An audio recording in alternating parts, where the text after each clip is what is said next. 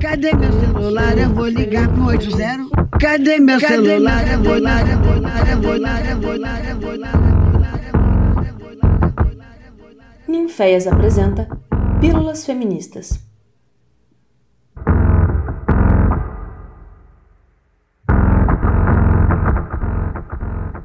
Olá, pessoas maravilhosas! Tudo bem? Este é o podcast Pílulas Feministas e eu sou a Keila. Quem está acompanhando as pílulas com certeza me conhece. E neste podcast que vocês acabaram de dar play, o assunto é urgente e faz parte da agenda feminista há um longo tempo aqui no Brasil, nunca deixando de ser urgente, pois não deixamos de morrer.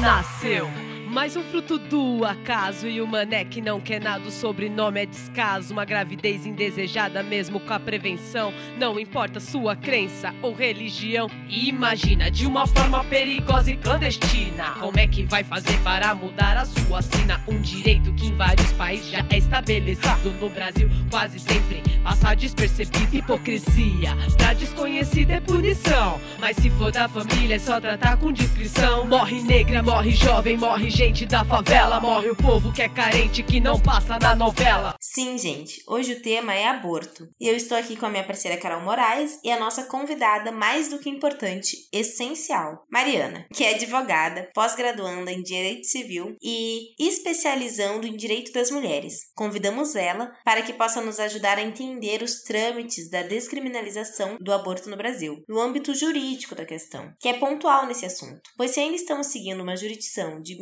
1940, com poucas mudanças na lei, é necessário entender plenamente o que dizem e o que querem dizer os artigos 124 e 126 da Lei nº 2848 de 7 de dezembro de 1940 do Código Penal. Mari, você poderia se apresentar e nos explicar um pouco sobre como funciona o aborto legal no Brasil e quais as mudanças obtivemos ao nosso favor ou contra nós até hoje? Oi meninas, eu sou a Mariana, sou advogada, estudo a causa feminista há, um, há algum tempo já, tenho muita familiaridade com a área, tô muito feliz pelo convite de vocês, quero muito agradecer, acho o projeto de vocês incrível, extremamente necessário. Aqui em Uberaba a gente tem um projeto bem bonito também, é um coletivo feminista, chama Por Ela Azura. Quem tiver interesse, quem quiser procurar saber, é só procurar nas redes sociais, no Facebook, no Instagram, que a gente tá lá compartilhando bastante coisa sobre o tema, né, de diversas áreas. Esse mês a gente tem trabalhado bastante o Setembro Amarelo, é bem legal. Agora sobre o tema, né? Bom, o aborto no Brasil, ele é legalizado em três situações. Se a gravidez é decorrente de estupro, com a ressalva de que o feto tem que possuir até 20 semanas ou 22 semanas se pesar até 500 gramas. Se apresentar risco à vida da mulher e em caso de anencefalia fetal, que é a má formação do cérebro do feto. Não há ressalva de semanas os dois últimos últimos casos. E eu acho importante frisar que a mulher vítima de violência sexual, ela tem direito a receber tratamento adequado pelo SUS, né? Então ela vai receber os coquetéis necessários para combate às ISTs, a pílula do dia seguinte, apoio psicológico e, em sendo o caso, procedimento de aborto. Não é necessário a apresentação de boletim de ocorrência e nem de autorização judicial. Basta apenas a palavra da mulher. Ela precisa procurar um hospital ou unidade de saúde que ofereça esse atendimento ginecológico. Bom, e no Código Penal, que, como você mesmo disse, é uma legislação do ano de 1940, extremamente ultrapassada, nesse e em outros assuntos também, né? Ele criminaliza o aborto, sendo passível de punição a gestante e o terceiro quando há consentimento da gestante, e o terceiro quando não é consentido pela gestante. Ei, gente, aqui é a Carol, também sou ninféia, então vocês já devem ter ouvido essa voz por aqui. E, pois é, né, Mari, a questão do aborto legal, ao nosso ver, deve ser encarada como caso de saúde pública e de proteção à vida e ao direito da mulher. É preciso que a gente analise pelos dados a alta taxa de mortalidade de mulheres que passam por processos né, de abortos clandestinos e que a gente observe quem são essas mulheres e quais são os seus contextos específicos de vida, porque essas mulheres têm um contexto, né? Então, para a gente falar disso, eu trouxe os dados da Pesquisa Nacional do Aborto, realizada em 2016 por Débora Diniz, Marcelo Medeiros e Alberto Madeiro, que nos mostram que uma em cada cinco mulheres aos 40 anos de idade já fez pelo menos um aborto na vida, e que essas mesmas mulheres são as mulheres, entre aspas, comuns brasileiras, sendo elas 56% católicas e 26% evangélicas. Os dados apontam ainda que são bem maiores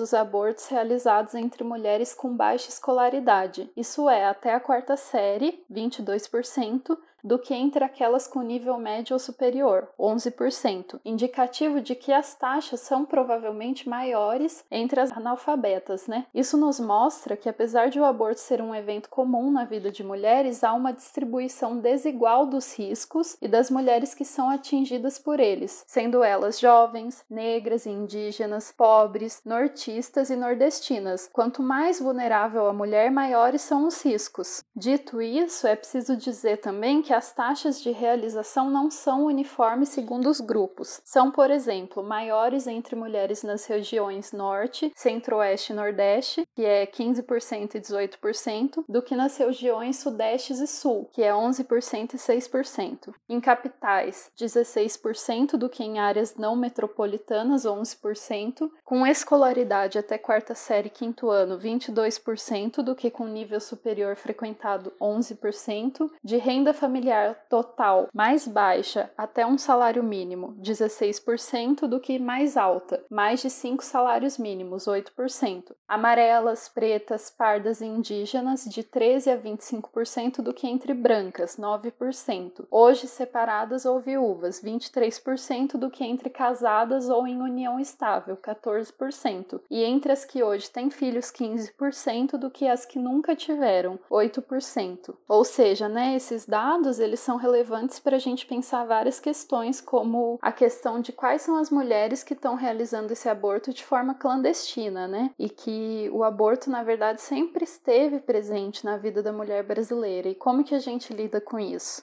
É, esses números eles deixam qualquer pessoa triste, né? A verdade é que o aborto ele é uma realidade no nosso país mas é uma realidade cruel, principalmente para as mulheres pobres, negras e periféricas. Bom, para essas mulheres as opções são um aborto inseguro, que as coloque em risco, ou criar uma vida sem ter condições ou até sem querer, né? Enquanto que a realidade do homem ela é outra, ele pode simplesmente abandonar essa mesma vida sem nunca se responsabilizar por ela, seja financeiramente ou afetivamente. A conduta de abortar ela é condenada, mas a de abandonar ela é normalizada pela nossa As pessoas discutem morte do feto, mas ninguém discute que não prestar apoio financeiro ou emocional também mata. Mas isso tudo vem de uma realidade que infelizmente se propaga, já que o corpo da mulher nunca foi dela, né? O nosso corpo ele foi colonizado por homens que ainda querem nos dominar. E a temática da descriminalização do aborto reflete bem isso, porque são vários homens opinando se nós devemos ou não fazer algo com o nosso corpo e com os nossos recursos. Então, Mari, eu fico pensando porque assim, em 2018 houve a DPF, a 442, uma audiência pública com diversos especialistas no Congresso, convocada pela ministra Rosa Weber, que foi ajuizada pelo Partido Socialista, o PSOL. E quanto mais eu entendo a sua importância, mais contrariada eu me sinto com um descaso em tomada de posição, ou até mesmo um retorno para nós que estamos constantemente nesta luta aqui no Brasil. Eu quero mesmo entender quanto tempo isso pode demorar. Não existe nenhuma forma mais efetiva de a ministra, é uma decisão somente dela ou fatores externos podem estar sendo considerados? Eu com certeza não estou sendo muito escura sobre a DPF, então antes de você me responder, eu peço que explique melhor para as pessoas sobre o que se trata a DPF.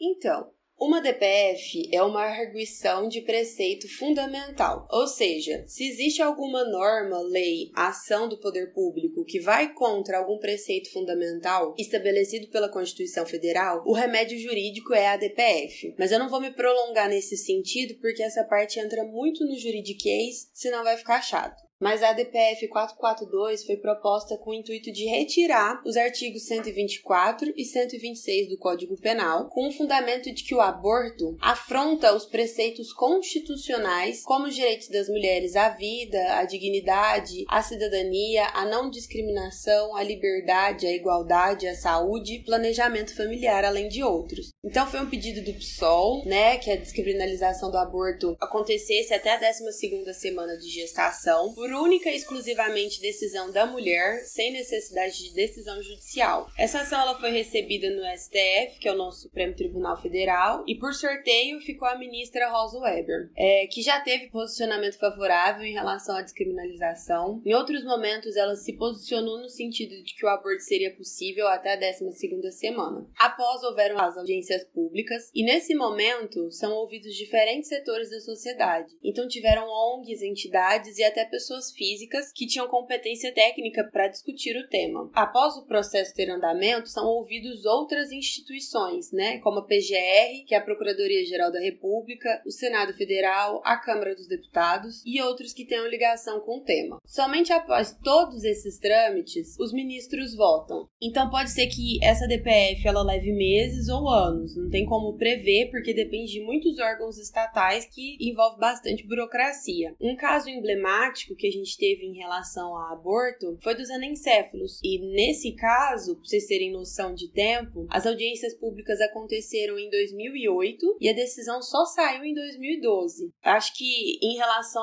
a, a fatores externos, a gente precisa considerar que existe uma bancada religiosa muito forte. E mesmo o Estado sendo laico, essa bancada religiosa ela influencia bastante nas decisões que são tomadas no nosso país. Bom, eu acho importante dizer, né, Mari, que nós feministas observamos a criminalização do aborto como inefetiva e nociva para os direitos das mulheres. As leis de criminalização e os políticos que as criam não reduzem os números de abortos realizados, muito menos cuidam das mulheres que arriscam suas vidas de forma clandestina por desespero e medo de repressão. Acho que nós feministas lutamos por leis e um sistema de saúde que seja capaz de acompanhar e disponibilizar informações de saúde necessária para que o procedimento, né, ele seja realizado com segurança e a mulher possa ter a garantia de seus direitos reprodutivos e de sua vida vida. Mas aí eu queria saber, Mari, quais são os futuros possíveis de se prever para a alteração das leis do aborto no Brasil e é como efetivar essa garantia dos direitos de saúde pública da mulher.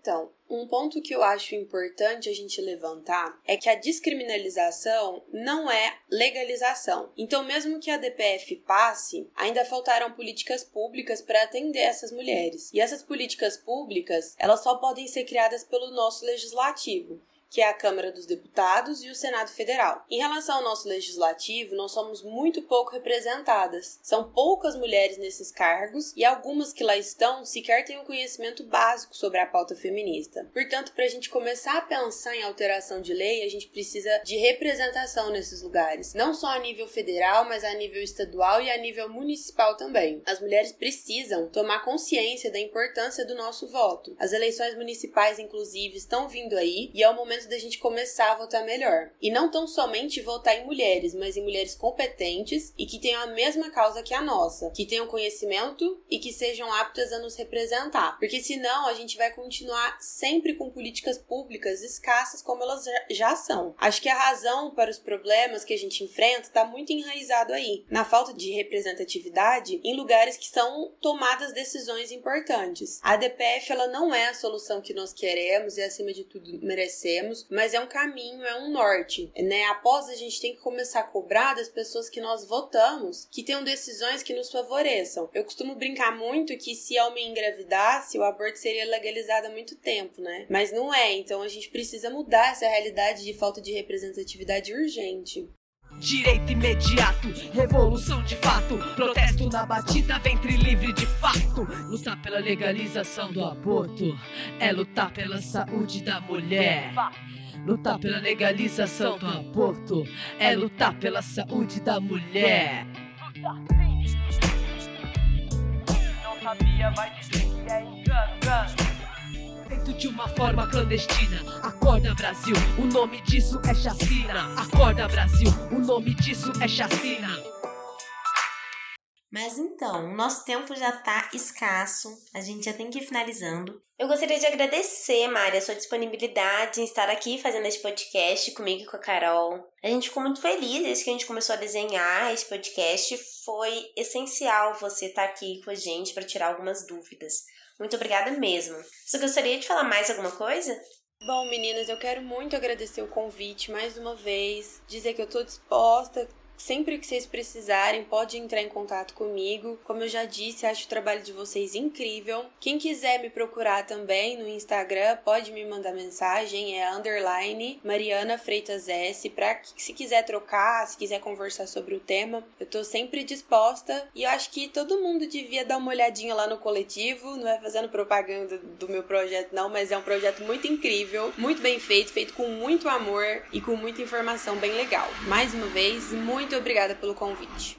Bom, e para me despedir, eu agradeço novamente a sua presença tão importante para nós, Mari, e também a você, Keila, minha amiga, por dividirmos juntas mais essa produção. Obrigada ainda a todos vocês que nos ouviram até aqui e a todos que têm nos acompanhado nas pílulas feministas. Nós temos construído, juntamente de todos vocês e das redes feministas que formamos, a possibilidade de um futuro mais igualitário para todos. E eu já vou dar um spoiler e adiantar para vocês que nos acompanham ficarem bem ligeiros, que nesse mês o Ninféias irá se dedicar à pauta do aborto legal e dos direitos reprodutivos em mais de um podcast, e que essa entrevista maravilhosa com a Mari está apenas abrindo esse caminho para as nossas discussões. Isso tudo porque dia 28 de setembro é o Dia Latino-Americano e Caribenho pela legalização e descriminalização do aborto. Portanto, continuem de ouvidos atentos e, se puder, fiquem em casa. Uma beija roxa feminista processo e até!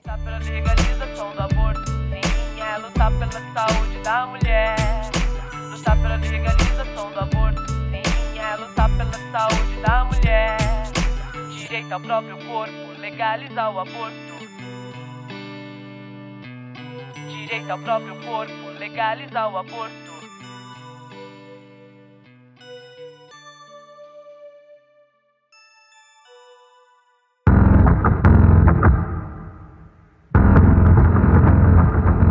Essa foi mais uma produção do Ninféias, Núcleo de Investigações Feministas, com o apoio da Pró-Reitoria de Extensão da Universidade Federal de Preto.